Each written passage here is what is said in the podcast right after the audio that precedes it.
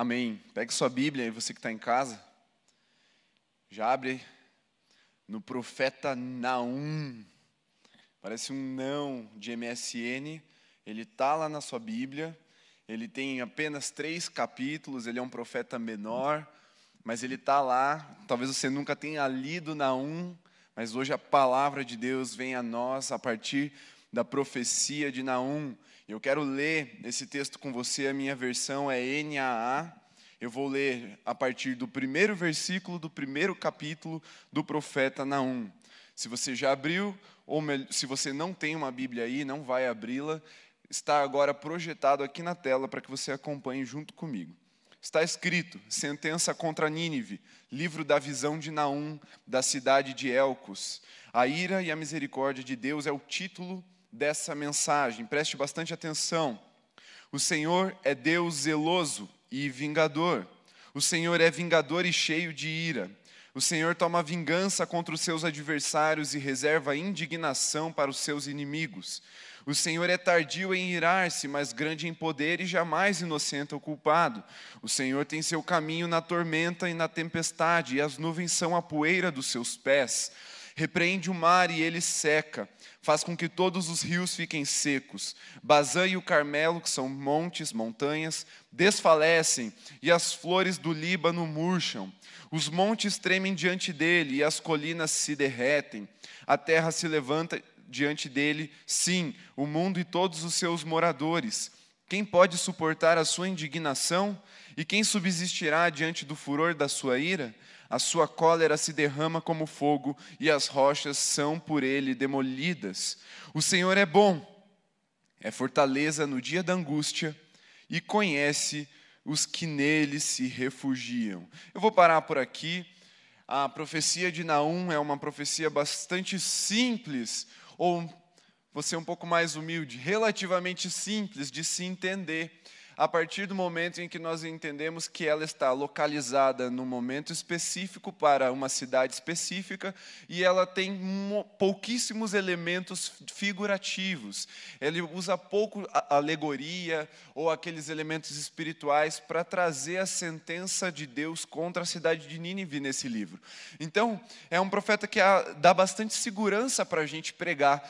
E aí eu já quero te trazer a primeira indagação, o primeiro questionamento a nós pregadores. Você já parou para se perguntar por que você nunca ouve alguém pregando no profeta Naum? Se é tão simples, se é difícil de errar no que está sendo dito, se é uma interpretação fácil, objetiva, direta, cheia de elementos históricos, por que, é que a gente ouve tão pouco sobre o profeta Naum? Talvez a gente até conheça ali o versículo 3 que diz que Deus é misericordioso, ou como é que está escrito aqui? O Senhor é tardio em irar-se, mas grande em poder e jamais inocente ou culpado. Talvez esse seja o versículo mais famoso do, de profeta Naum, mas a gente nem sabia que estava ali, porque descolamos esse versículo de um discurso muito duro contra a cidade de Nínive. E para eu te apresentar o contexto de Naum, eu preciso voltar um pouquinho no tempo, mas no tempo da nossa série Profetas do século 21. Quando demos início no ano passado, eu ministrei a mensagem com o título Profetas do Caos, ou Profeta do Caos. E era uma mensagem no livro de Jonas. E por que que Naum tem a ver com Jonas? Porque Naum, ele vem trazer uma profecia contra a mesma cidade que 50, 150 anos antes dele, Jonas foi lá e profetizou. A cidade de Nínive, a capital do Império Assírio. E se você se lembra, se você assistiu aquela mensagem, ou você tem alguma percepção bíblica acerca do, do espaço-tempo que os profetas estão localizados, Nínive era a capital de um império muito sanguinário, muito opressor, muito malvado mesmo. E Jonas foi lá, pregou uma mensagem de destruição, mas o povo se arrependeu, fez jejum, e Deus não trouxe juízo sobre aquele povo. E o profeta Jonas foi lá e murmurou, terminou a sua seu papel profético muito ressentido, muito chateado com Deus, porque Deus manifestou misericórdia sobre aquele povo. Só que o que acontece é que aquela geração que é uma geração que Jesus cita, dizendo como uma geração de arrependimento, uma geração que foi justificada por esse arrependimento. Essa geração passa e 150 anos depois, o povo já estava novamente no meio de uma idolatria muito forte, de uma opressão muito grande, de uma perversidade muito grande nas guerras. Como eu, eu citei algumas coisas que mostram a crueldade desse povo, eles costumavam violentar mulheres e crianças, eles matavam todos os homens, bebiam sangue de seus inimigos no crânio, era uma coisa bem assim, é, grotesca mesmo.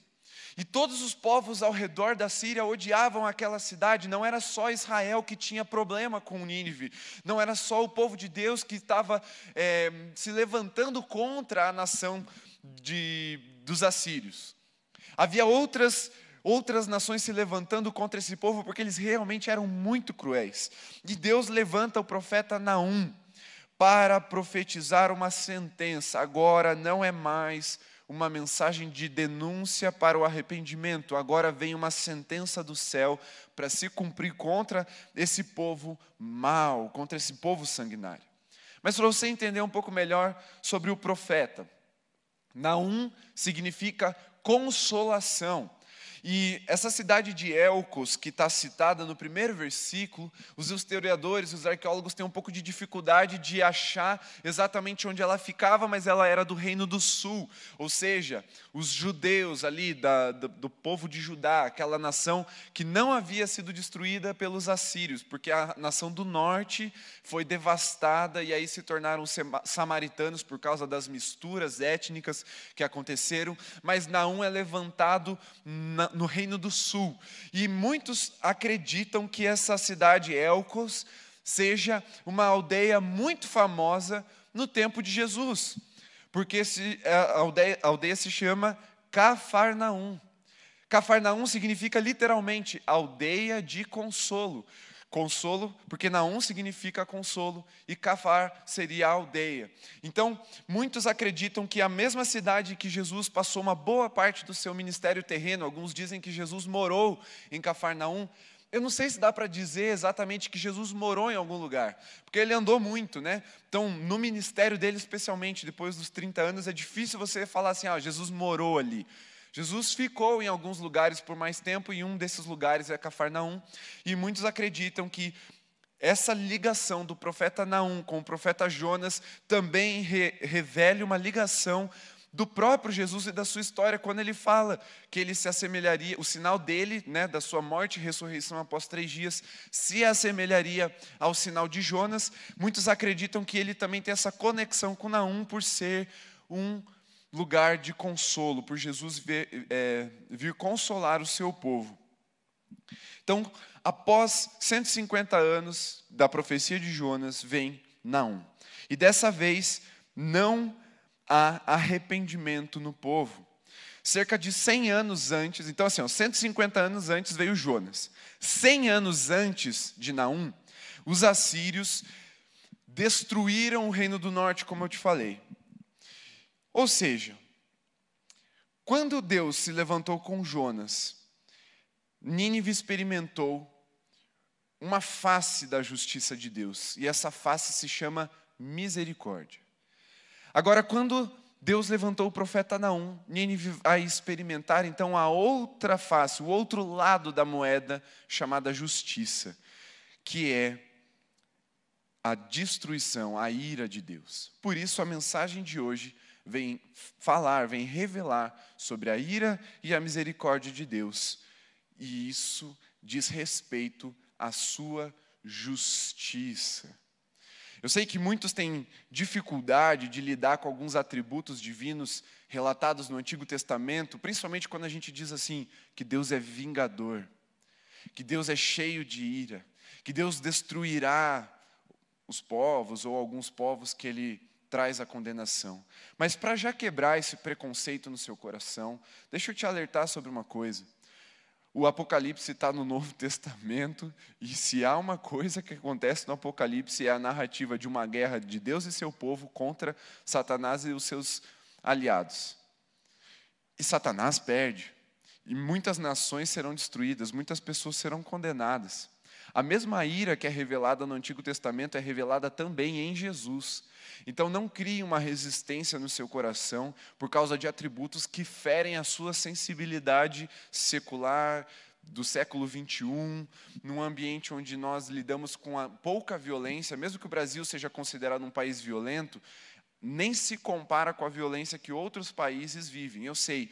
Então, por isso, vivemos numa sociedade relativamente pacificada. Então, nós temos uma sensibilidade, uma certa aversão a atributos de Deus que revelam a ira e a justiça dele. Mas a ira e a misericórdia andam de mãos dadas, e nessa noite nós vamos entender a profecia de Naum para fechar essa série, a série Profetas do século 21. Vamos lá. No versículo 2 está escrito que Deus é zeloso e vingador. Primeiro ponto é: Deus zeloso e vingador. Pega seu caderninho, comece a anotar, aproveite que você está em casa e você vai estar um pouco mais confortável, você vai poder prestar um pouco mais atenção ao que está sendo dito e talvez as suas sensações nesse momento de palavra sejam um pouco mais suaves. Então você vai conseguir anotar, entender e depois meditar nesse tempo nessa, nessa palavra. Mas lá no versículo 2 diz que Deus é zeloso e vingador, revelando o seu amor à justiça. O profeta não anuncia uma sentença dada por um Deus zeloso, ele cuida dos seus. A nação de Israel, o reino do norte, tanto quanto o reino do sul, eram o povo de Deus, e mesmo que eles tenham quebrado a aliança que eles fizeram com o seu Deus, mesmo que eles tenham sido infiéis, mesmo que eles tenham se desviado dos caminhos do Senhor, Deus continua zelando pelo seu povo. E mesmo quando Deus traz juízo sobre o seu povo, é um juízo para o arrependimento, para a redenção mas um povo se levantou contra o povo de Deus para destruí-lo. E Deus, zelando por esse povo, cuidando dos seus, levanta então Naum para sentenciar a cidade de Nínive e o império dos assírios. E ele cuida para que a sua justiça prevaleça. Quando nós vemos na palavra a Bíblia dizendo que Deus é zeloso, significa que ele cuida com força, não é assim, mais ou menos, não é como eu cuido de um cachorrinho que fica lá no meu quintal, não é como eu cuido de um, sei lá, uma posse minha, um, alguma coisa que eu tenho, uma camiseta, um iPad, um celular, não é como você cuida do seu celular que cai o tempo todo, que quebra, que você tem que trocar porque não funciona mais. Quando a Bíblia diz que Deus é zeloso, é um zelo poderoso, é um zelo forte em favor dos seus e da sua justiça e da sua própria palavra. Então aqui Naum está revelando essa, esse atributo de Deus. Deus é um Deus zeloso e ele não perde o controle. Quando ele anuncia a sua vontade, ele zela por essa vontade, significa que ele vai, vai fazer que a sua vontade prevaleça. Não importa o que o homem faça, quando Deus zela pela sua palavra, nada pode impedir o agir de Deus. E uma lição que o profeta Jonas aprenderia com Naum se ele fosse contemporâneo, porque, como eu disse, Jonas veio muito antes, é que o nosso papel é obedecer a Deus e profetizar não ficar ressentido, não ficar magoado porque Deus foi misericordioso e alguém que era cruel se arrependeu e, e foi perdoado.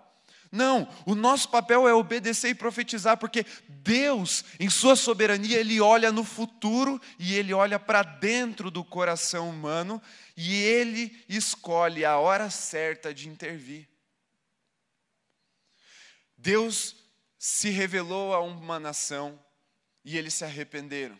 E o profeta ficou chateado.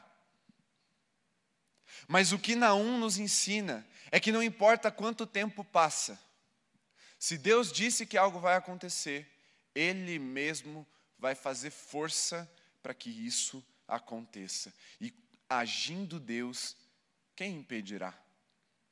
E é isso que Naum está ensinando para a gente e ensinaria o profeta Jonas. Eu acredito que eles batendo um papo lá no céu, Naum chegou falando: Ô Jonas, fica de boa porque Deus cumpriu. Porque aquele povo foi julgado, aquele povo mau, aquele povo perverso foi achado em iniquidade, foi julgado porque Deus fez prevalecer no momento, na hora certa, no tempo certo, e ele foi lá e interviu, levantando uma outra nação para destruir os assírios. Os assírios, como eu falei, eles foram dizimados. Não ficou descendência, não existe um povo hoje que é descendente dos assírios, eles foram exterminados da face da terra. Por isso que nós temos pouca, pouco material histórico que nos mostra como era a cultura deles. A única coisa que a gente tem dos assírios é o que os outros povos contavam acerca desse povo. Porque eles foram dizimados, apagados, erradicados da terra, quando Deus zelou por Sua palavra e liberou uma, just, uma, uma sentença justa vinda do alto. Mas o que é que nós precisamos aprender com Naum e Jonas aqui? Que por vezes queremos zelar no lugar de Deus. E isso encobre um pecado que está no nosso coração, que se chama ódio, que se chama ressentimento. E a, a palavra de Deus está dizendo que Deus é Deus zeloso, e é, e é Ele mesmo que zela por essa palavra, ou seja, eu e você só precisamos obedecer e profetizar, nós não podemos guardar ódio, rancor, ressentimento no nosso coração, porque esse não é o nosso papel, isso nos contamina, isso nos faz perder o foco, isso nos faz ficar chateados com Deus, com a vida, com o mundo, com tudo ao nosso redor, mas o que a Bíblia está nos mostrando é: não precisa disso. Porque o que está escrito é que Deus não toma o culpado por inocente, Ele é zeloso, Ele cuida dos seus. Não é papel da igreja, não é papel dos filhos de Deus buscar vingança, porque Deus é vingador, Deus é zeloso. Deus é zeloso e vingador com pureza. É por isso que Deus não atribui o zelo e a justiça à sua igreja. Porque Ele sabe que se nós guardássemos essa tarefa no nosso coração, nós entraríamos em pecado. Faríamos isso por ressentimento, por vingança, por ódio. Enquanto que Deus faz isso com pureza, com amor, para consertar, para colocar a, balança num lugar de justiça. Por isso que ele guarda para si essa tarefa, e não está ensinando isso. Vou dar um exemplo para você entender, uma ilustração para você entender. A igreja tem dificuldade de lidar, por exemplo, com outras religiões. É muito difícil para nós evangélicos protestantes no Brasil lidarmos com religiões de outras matrizes, de outras culturas. Nós queremos de toda forma lutar contra essas pessoas e, e argumentar, e envergonhar, e escarnecer, fazemos piada, por quê? Porque tentamos zelar, ou aqui bota uma aspas nesse zelo, zelar pela palavra de Deus, que sabemos que é a verdade, mas Deus não nos chamou para fazer isso, Deus nos chamou para obedecer e profetizar a verdade. Quem vai fazer com que a verdade se cumpra, quem faz com que a verdade convença o coração do outro é Deus, não é o profeta, não é a igreja na sua função profética, mas é o Espírito Santo agindo. Por isso nós precisamos tomar cuidado quando formos zelar por algo. Porque a tendência do nosso coração é se encher de orgulho e soberba e buscarmos isso por motivos errados. O nosso coração fica sujeito à maldade quando buscamos o zelo da palavra de Deus, no sentido de assim, fazer acontecer.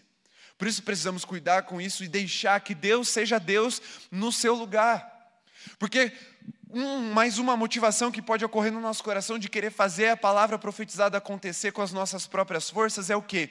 Já que eu falei, eu não vou me envergonhar, eu vou lá e vou fazer o negócio acontecer.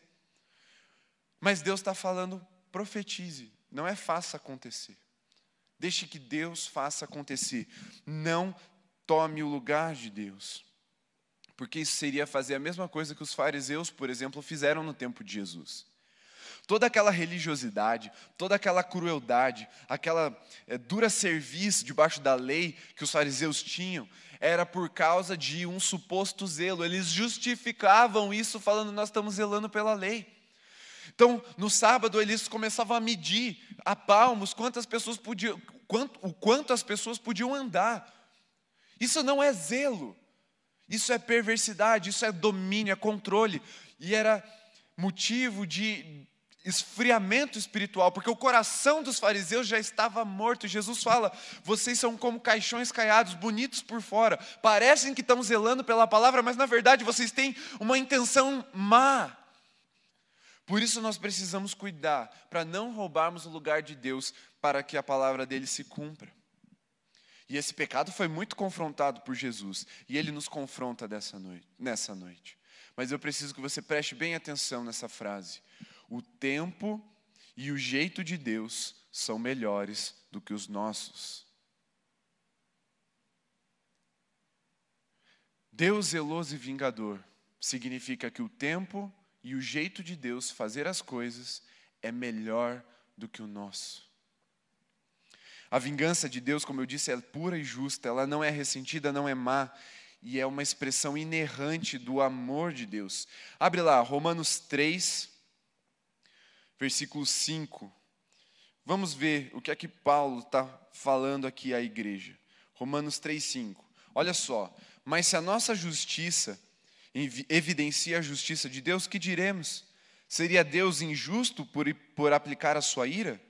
Falo em termos humanos. É claro que não. Do contrário, como Deus julgará o mundo? E se a minha mentira faz com que aumente a verdade de Deus para a sua glória, porque ainda estou, porque ainda sou condenado como pecador? E por que não dizemos, como alguns caluniosamente afirmam que o fazemos, pratiquemos o que é mal para que nos venha o que é bom? A condenação destes é justa. Que se conclui? Temos nós alguma vantagem? Não, de forma nenhuma, pois já temos demonstrado que todos, tanto judeus como gregos, estão debaixo do pecado. Como está escrito, não há justo nenhum sequer. Paulo está falando que a justiça de Deus é pura. Não é como a justiça dos homens, não é movida por um coração explosivo, não é movida por um coração impulsivo, não, é um zelo e é uma vingança paciente, assertiva, planejada, proposital, não é um acidente temperamental da parte de Deus, como muitas vezes é da nossa parte, de tentar revidar, de tentar é, defender o nosso ego, o nosso orgulho. Não, Deus não é um ego, Deus não tem um ego como eu e você. Por isso a justiça dele é pura, por isso a justiça dele é santa. E Naum 1,15 diz que o juízo de Deus é um anúncio de paz. Os inimigos dos filhos de Deus jamais os ferirão novamente. O que Deus está falando é que Ele está destruindo Nínive porque chega de oprimir o meu povo. Ele está colocando o criminoso, o pecador, o homem mau, o homem perverso, o homem obstinado no lugar dele, num lugar onde ele não pode mais atacar os inocentes ou os que foram inocentados por ele. Por isso, o zelo e a vingança de Deus são puras e justas. Amor para com seus filhos, porque é como um pai que usa de força para proteger seus filhos de um agressor. Pensa comigo aqui. Se você é homem, você, imagina aí que você está com a sua família, você é o pai, você é o, o marido e vem uma pessoa querendo agredir sua esposa, seus filhos, o que, que você vai fazer? Você vai usar de força para impedir esse agressor de tocar na sua família. É porque você odeia o seu agressor? É porque você tem raiva dele? Ou é porque você ama os seus? É por isso que a justiça de Deus é pura e santa, porque ele a, ele a realiza por amor aos seus para proteger os seus daqueles que estão contra eles. É como esse pai que protege seus filhos do ataque dos agressores, dos homens maus. E também é a manifestação de um amor perfeito para com os agressores. Porque, biblicamente falando, preste bastante atenção: o maior castigo de Deus não é a condenação. O maior castigo de Deus na Bíblia é ser entregue às próprias vontades. Enquanto há um profeta profetizando contra a nação, contra a cidade, a chance de arrependimento. Deus ainda está insistindo para que o povo se renda. Mas quando Deus fala, faz do teu jeito, seja feita a tua vontade, é porque já não há mais esperança de conversão e arrependimento. Por isso, entenda, quando Deus traz juízo sobre um povo mau, Ele está amando também esse povo mau, porque no juízo pode haver arrependimento e renúncia, assim como aconteceu 150 anos antes na cidade de Nínive. O inferno é um ato de amor de Deus. Porque Ele está colocando para longe dos seus filhos, da sua família, a igreja, aqueles que a querem mal, querem, a querem fazer mal. Por isso, entenda que o zelo e a vingança de Deus são puras e santas. Por isso, quando eu vejo o ano que a gente está vivendo assim, de pandemia, de juízo de Deus como humanidade, agora não é mais uma nação, a humanidade está sendo submetida a um juízo da parte de Deus, eu vejo que é Deus falando com a gente ainda.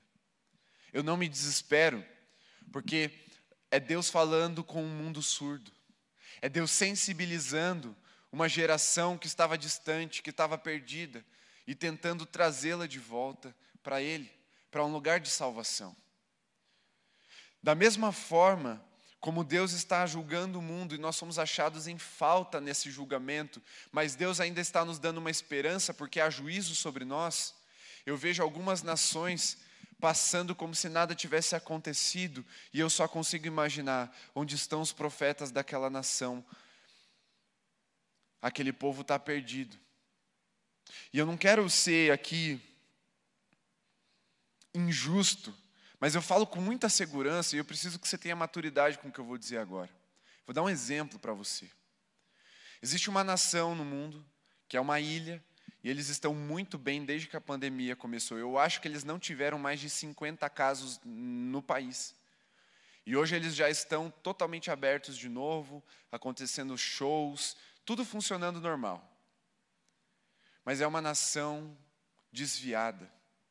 É uma nação que não há igreja ali, não há pregação do Evangelho, não há sofrimento, não há dor, é verdade, mas não há salvação.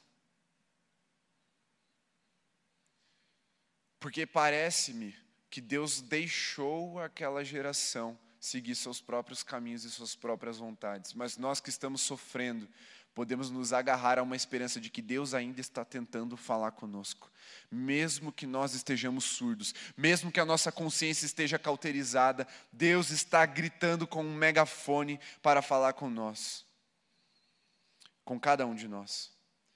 E aí, se não podemos agir como os fariseus agiam, né, justificando essa maldade, essa religiosidade por causa do zelo, como nós, os filhos de Deus, devemos agir diante de zelo e vingança. Abre lá a sua Bíblia, Romanos 12, 19. Bem importante que você faça isso. Abre lá, porque é um, um texto para você anotar. Romanos 12, 19.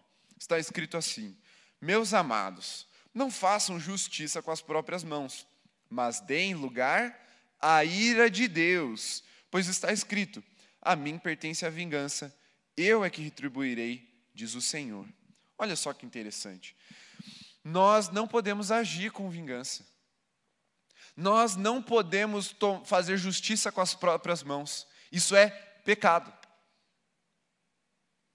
Fazer justiça com as próprias mãos, nos tornarmos justiceiros, é pecado. Porque Paulo está ensinando a igreja: não hajam por justiça própria, justiça com as próprias mãos. Deem lugar à ira de Deus. Ou seja, ressentir, tentar justiça com as próprias mãos é um ato de antifé. É você não acreditar que o que Deus disse que ia fazer, Ele vai fazer, porque ainda não, não, não aconteceu. É como se você falasse: Não, Deus, eu não confio. O Senhor está falando que o Senhor é o vingador. O Senhor está falando que a ira pertence ao Senhor. O Senhor está falando que a justiça é o Senhor que vai fazer, mas eu não confio. Eu vou tentar do meu jeito, com as minhas próprias mãos, com as minhas motivações erradas mesmo. Por isso que você dá lugar à justiça com as próprias mãos é pecado, porque é um ato de antifé. Você está declarando com as suas ações: eu não confio em Deus. Como parece-me que Jonas não confiou muito também. Mas Naum vem para corrigir essa angústia de Jonas, que Jonas nos deixa também como igreja. Por isso, todas as vezes que você for ler Jonas, leia depois Naum. É curtinho também. Jonas tem quatro, Naum tem três. Sempre leia isso como um material único, para você ver a história completa. Porque no final de Jonas dá a impressão de que acaba ali daquele jeito. Um povo mau, prevalecendo. Mas vem Naum e fala: não, peraí. Deus não toma o culpado por inocente. Mas olha só, crer no Senhor e na sua justiça é fazer exatamente o oposto de fazer justiça com as próprias mãos. Desce um versículo, Romanos 12, 20. Façam o contrário. Se o seu inimigo tiver fome, dele de comer. Se tiver sede, dele de beber. Porque fazendo isso, você amontoará brasas vivas sobre a cabeça dele. 21. Não se deixe vencer pelo mal, mas vença o mal com o bem. Olha que interessante. Deus está falando que o nosso papel é de igreja, não é o papel de Deus. Nós não somos como Deus nesse aspecto da sua, desses, dos seus atributos. A ira, o juízo, a justiça pertencem ao Senhor. Ele é puro, Ele é santo e bom para executar tudo isso de uma forma sem pecar. Eu e você não. Nós devemos vencer o mal com o bem. Nós devemos acolher os nossos inimigos. Nós devemos dar a outra face. Nós devemos promover a paz. É isso que é o nosso papel. A igreja tem o papel profético, sim, de se levantar como os profetas e denunciar e ensinar o caminho certo mas nunca, a igreja nunca teve e nunca terá o papel de justiceiro ou de carrasco. Porque se tentássemos aplicar justiça com as próprias mãos, é isso que nós seríamos, verdadeiros justiceiros e carrascos. Não seríamos justos. Por isso, a vingança pertence ao Senhor. Deem lugar à ira de Deus. Segunda coisa, no versículo 3 de Naum 1 tardio em irar-se. Deus é paciente. Como eu falei, Deus não age com impulsividade. Ele é paciente, age com sabedoria e poder. A paciência revela que Deus é soberano e não perde o controle. Sabe, muitas vezes a gente vê uma situação caótica nas nossas vidas e aí a gente fala assim: não, eu preciso agir rápido, porque senão eu vou perder o controle. E aí a gente dá lugar à nossa impulsividade, à nossa explosividade. Eu sei, eu conheço muito bem meu temperamento. Eu sou colérico e se eu não andar com freio de mão puxado, eu atropelo as pessoas porque eu gosto de agir rápido. Não é nem necessariamente uma impulsividade, mas é uma reação pronta. É tipo, pá, pum. Eu falo, Deus, eu vou obedecer o Senhor em cinco segundos. Se eu demorar mais do que cinco segundos, pode me dar um tapa para eu acordar. Então eu gosto de agir rápido. Mas se eu não ando com freio de mão puxado, eu sei que eu posso ferir muitas pessoas. Eu posso machucar, porque a minha essência, a minha carne é pecadora, ela age na impulsividade, porque eu não quero perder o controle. Mas Deus não. Deus, assim, ó, pode fazer o que quiser na terra, pode erguer um bilhão de soldados para se levantar contra uma nação que tem dez soldados. Se Deus falar, não vai ganhar, não vai ganhar, porque Deus não perde o controle. E a gente não precisa fazer estratégias humanas, é, não precisa fazer conchavos, não precisa ceder a outras alianças malignas. Não, a gente só precisa confiar no Senhor, porque Deus falou, não vai vencer. E aí aquele um bilhão vai perder para aqueles dez, que não vão fazer nada, só vão orar e adorar. Porque Deus não perde o controle. É por isso que Ele é paciente. Porque Ele está mostrando, ó, vai, Ele dá lugar. Vai, pode planejar. O profeta Naum diz isso, que de Nínive saíram homens que planejavam contra o próprio Deus. Olha, olha o tamanho da arrogância daquele povo. Deus fala assim: vai, planeja. Isso, se fortalece. Isso, reforça os muros. Isso mesmo, ou amonta um exército top. Isso, pega mais armas. Vai. Aí Deus vai lá e usa um povo com uma estratégia boba, inunda a cidade e Nínive é destruída por causa de um alagamento. Porque Deus falou: Eu não perco o controle. A paciência de Deus revela isso. E a paciência de Deus se manifesta para dois fins. Presta bem atenção, até anote isso a paciência de Deus se manifesta para dois fins. O primeiro é mais óbvio, é para dar tempo de você se arrepender. É, o primeiro fim é a redenção. É tempo para o homem se arrepender dos seus maus caminhos e mudar os seus maus caminhos, se converter dos seus maus caminhos. Por isso que Deus segura o juízo. Por isso que Deus não é rápido assim, ó, pecou, pá, juízo. Não, ele fala, filhão, olha aí, Aí, aí você não ouve. Aí Deus levanta um profeta. Aí o profeta vai lá e denuncia. Aí Deus segura mais um pouco o juízo. Aí Deus fala: Ó, oh, esse caminho é mau, esse caminho vai te destruir. Se você não se converter, não se arrepender desse caminho mau, eu vou ter que te repreender, para que você não vá até o fim nesse caminho. Então é tempo que Deus está dando para a gente se arrepender. E o segundo, não, ainda nesse primeiro, pensa assim comigo, feche seus olhos aí na sua casa por um instante. E se você está ouvindo essa pregação depois, não é sábado, você achou no YouTube aí ou você vai revisar. Feche seus olhos mais uma vez, se é esse caso. Quantas oportunidades Deus já te deu para se arrepender? Você já parou para pensar como Deus quer que você se arrependa, como Deus quer que você seja redimido? Quantas vezes Deus já segurou um pouquinho mais as consequências do seu pecado para que você pudesse se arrepender? Quantas vezes você podia ter morrido e Deus falou: não, vou dar mais uma chance para ele se arrepender. E então, ao perceber isso, pode abrir seus olhos, você vai notar que a paciência de Deus, o tardio em irar-se, é para que você tenha tempo de arrependimento.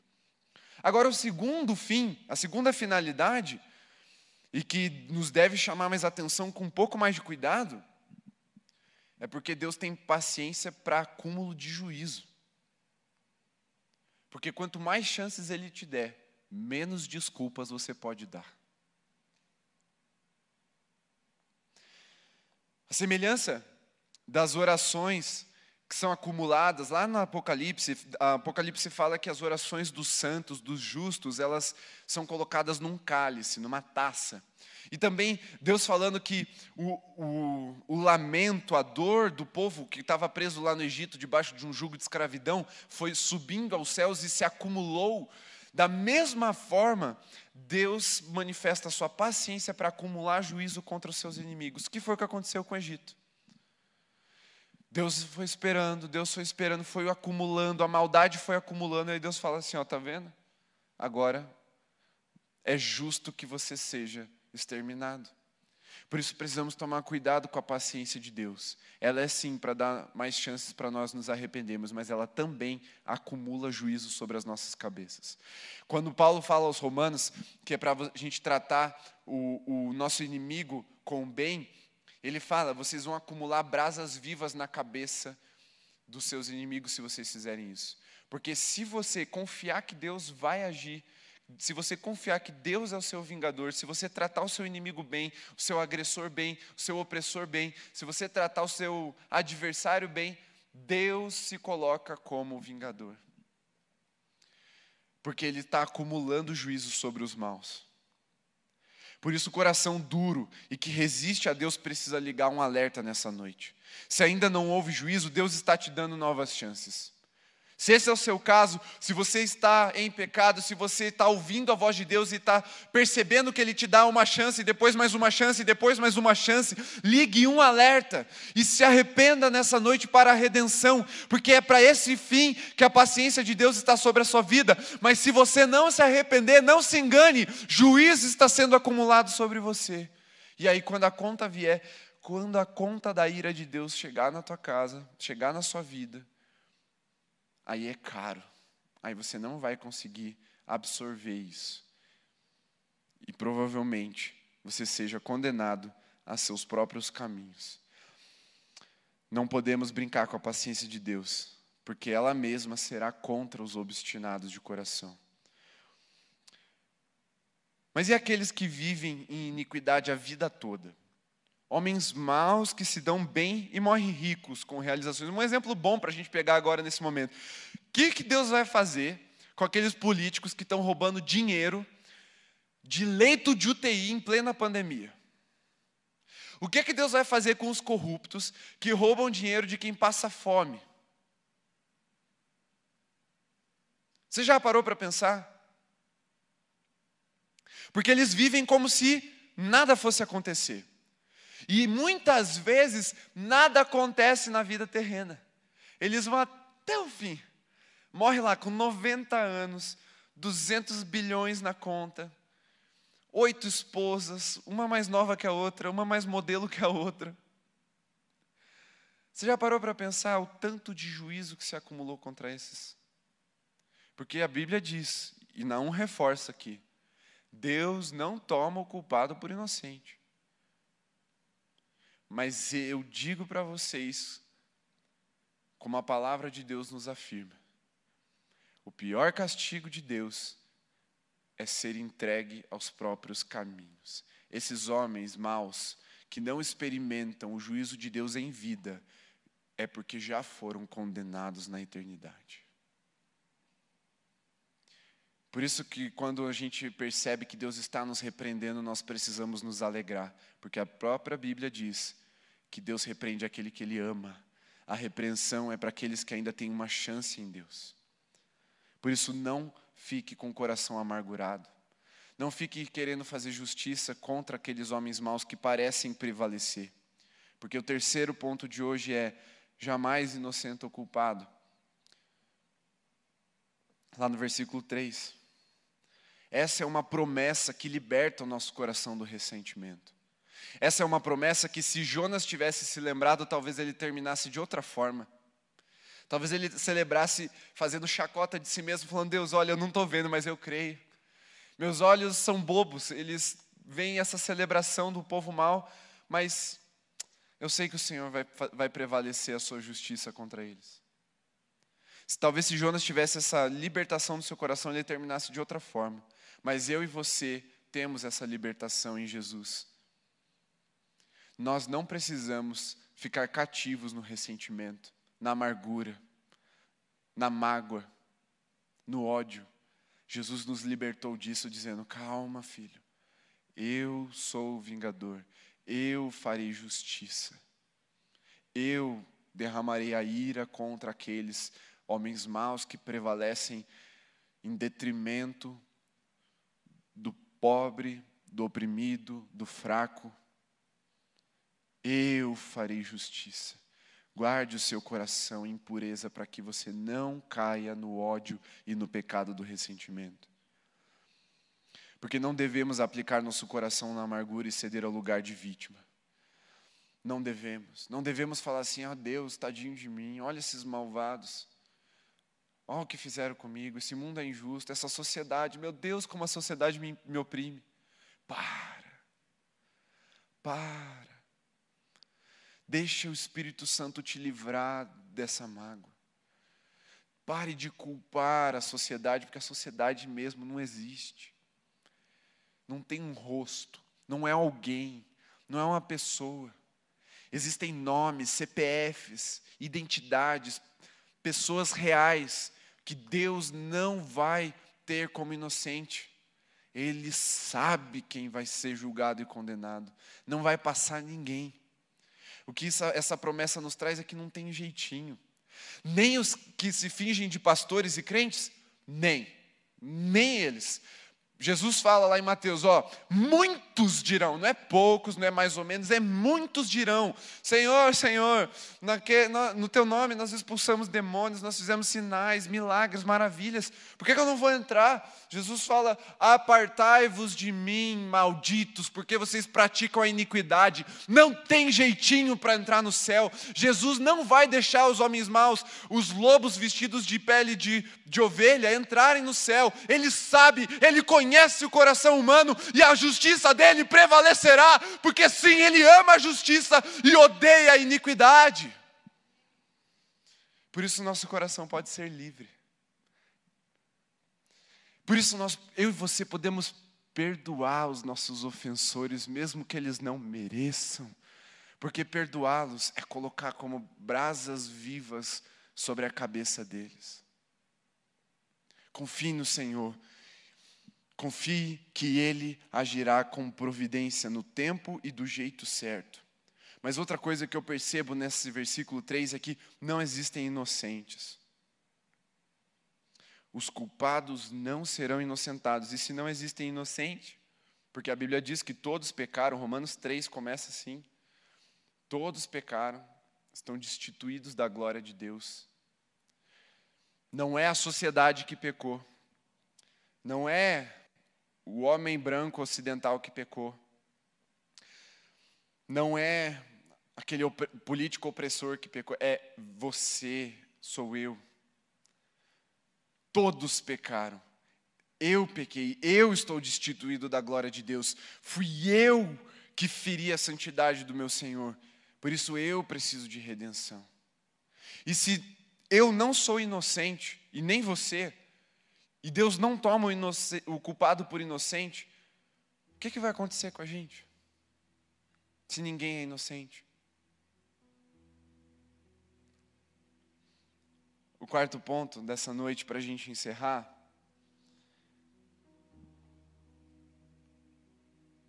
é que Jesus bebeu o cálice da ira de Deus. Apenas Jesus pôde suportar a ira de Deus para a justiça. Um inocente, um justo, no lugar dos injustos, dos culpados. Justiça de Deus. Porque se eu e você fôssemos pendurados na cruz, que era o nosso lugar, condenação, vergonha, desprezo, seria justiça permanecermos nela mas como Jesus se entregou no meu lugar e no seu. Como ele, justo, puro, sem pecado nenhum, foi levado no nosso lugar, a justiça acontece para a salvação, por isso ele ressuscitou. Porque se eu e você morrermos em pecado, o pecado tem direito sobre a nossa vida, a morte tem o seu poder no pecado. Mas Jesus não pecou, por isso ele teve autoridade para ressuscitar. E como eu falei, o Apocalipse narra o derramar do cálice da ira de Deus sobre os que não foram remidos pelo sangue de Jesus. Mas os que estão em Cristo foram justificados por meio do seu sangue. Jesus sabia o que viria sobre ele na cruz. Ele fala: Deus, se for possível, afasta de mim esse cálice porque o cálice da ira de Deus é duro, é pesado, e só Ele pode suportar. Até Jesus temeu diante da revelação do cálice da ira de Deus.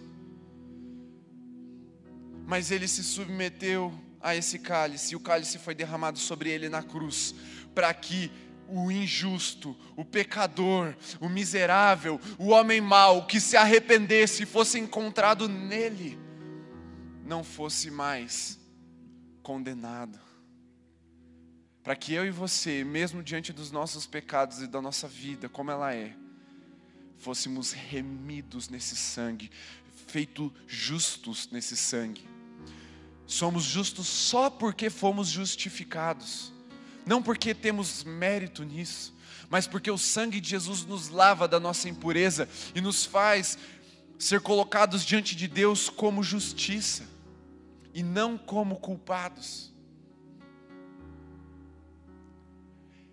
É por isso que eu e você também não vamos ser condenados, porque se formos achados em Cristo Jesus no grande dia, seremos salvos para a glória de Deus Pai. Mas é porque Jesus nos salvou, porque se fôssemos apenas por nós mesmos, eu e você estaríamos no mesmo grupo de condenação do Hitler de Mao Tse Tung, de homens perversos que mancharam essa terra com sangue de muitos e muitos jovens, mulheres, crianças. O sangue deles ainda clama, porque o sangue do primeiro injustiçado, do primeiro assassinado, ainda clama. A Bíblia diz isso. O culpado não pode ser inocentado diante de Deus, a não ser que ele esteja em Jesus, justificado pelo seu sangue. E é por isso que eu e você não podemos ressentir, não podemos odiar, não podemos ficar magoados, não podemos ficar presos nessa cadeia das nossas emoções. Essa é a mensagem do Evangelho os culpados sendo lavados de sua injustiça por meio do sacrifício substitutivo de Jesus. Jesus foi feito maldito e culpado em nosso lugar para que fôssemos salvos. E a ira e a misericórdia de Deus se manifestando em Cristo Jesus veio para salvar. Sim, Ele disse: Eu não vim para julgar o mundo, eu vim para salvar o que estava perdido. Mas preste atenção, porque a história não acaba aí. Não cometa o mesmo erro de Jonas de achar que a história acaba aí. Porque no Apocalipse o mesmo Jesus fala: Eu vou voltar. E eu volto para julgar as nações. Ele não veio julgar, ele veio salvar. E enquanto ele não retornar, ainda há esperança. Deus ainda clamará através dos seus profetas para que nos arrependamos e nos convertamos dos nossos maus caminhos para sermos salvos, sim, enquanto Jesus não voltar, a esperança para o perdido, mas no dia que os céus se romperem, a esperança cessa, porque o retorno é para o julgamento, e aqueles que estavam neles serão glorificados, salvos, habitarão na presença de Deus, terão um banquete celestial servido. E muitas outras coisas que a nossa mente não consegue entender. Mas os que forem achados em rebeldia, o retorno de Jesus é com justiça. A mesma moeda chamada justiça se revela em Jesus, tanto para a salvação quanto para a condenação. E há esses dois caminhos para você escolher. Em Jesus, salvação, redenção de pecados, santificação, a eternidade começando aqui na terra, mas nunca acabando. E há o caminho da perdição, que é ficar distante de Jesus, obstinado com o coração duro e ser condenado. Porque a Bíblia narra de diversas formas o retorno de Jesus com as seguintes adjetivos, qualidades: o grande e terrível dia do Senhor. O mesmo dia, duas faces, dois olhares. Um lado da moeda, redenção, o outro lado, condenação, ira de um lado, misericórdia do outro, no mesmo dia, Deus se revelando em Jesus soberano, salvação e perdição. E essa verdade não pode ser arrancada. Sabe por que eu usei a figura da moeda para ilustrar a ira e a misericórdia de Deus como justiça? Porque não existe a possibilidade de você arrancar um lado da moeda. Não tem como, se você cortar a moeda no meio para aquele lado, para tirar o lado da ira de Deus, o lado continua ali. Até que ele fique bem fininho, mas ele continua ali. Porque uma coisa não pode ser separada da outra. A ira e a misericórdia são justiça, e essa justiça é revelada no dia de Jesus. Não seremos pegos de surpresa, mas muitos serão porque decidiram ignorar a voz de Deus, porque decidiram guardar rancor, guardar ódio, tentar agir com as suas próprias forças. Nenhum culpado será tomado por inocente. Ou o nosso castigo estava sobre Jesus e ele reina sobre nós, ou o cálice da ira ainda será derramado, mesmo que não seja em vida. ninguém será tomado por inocente, ou inocentados por Jesus, ou culpados por seus próprios pecados.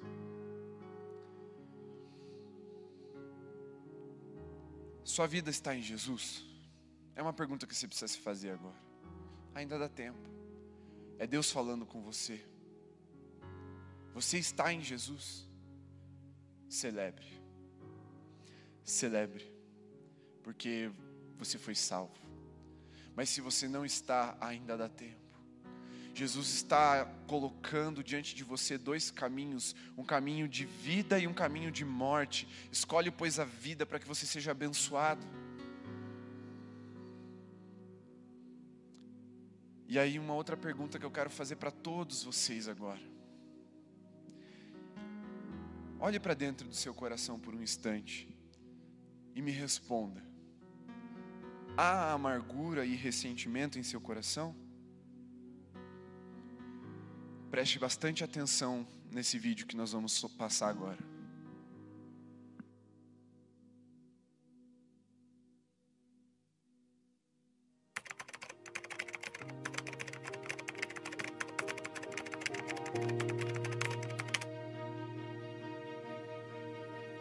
Que for dito ou mostrado nas redes sociais pode ser usado a favor ou contra você. Basta um deslize e pronto. Lá vem o risco do cancelamento. Entre os grandes empresários do ramo artístico, a questão não é mais se o cancelamento de um artista vai acontecer ou não, mas quando vai acontecer. As redes sociais têm o poder de transformar a internet em um verdadeiro tribunal, onde pessoas são condenadas e absolvidas a partir de critérios duvidosos. Hoje, a humanidade sofre por um sentimento de falta de sentido, acompanhado de um sentimento de vazio, de um vazio existencial. Não há nenhum justo, nenhum sequer. Todos se desviaram, tornaram-se juntamente inúteis. Veneno de víbora está em seus lábios. Sua boca está cheia de maldição e amargura, e não conhecem o caminho da paz.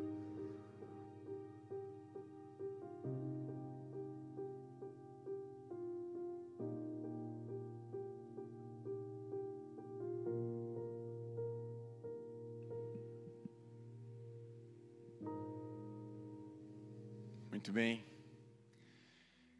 Encerramos a série Profetas do século 21. Já damos início à nova série Ressentidos. Trabalharemos o sentido do sofrimento nas nossas vidas para dar um novo significado a ele. Para sermos libertos da amargura, para não sermos um povo ressentido. Esse vídeo que nós acabamos de mostrar para você ele vai ser compartilhado ainda hoje nas nossas redes sociais e eu vou pedir que você compartilhe. Porque eu sei que Deus quer gerar libertação no coração da sua igreja. Deus quer gerar libertação no meio do Brasil.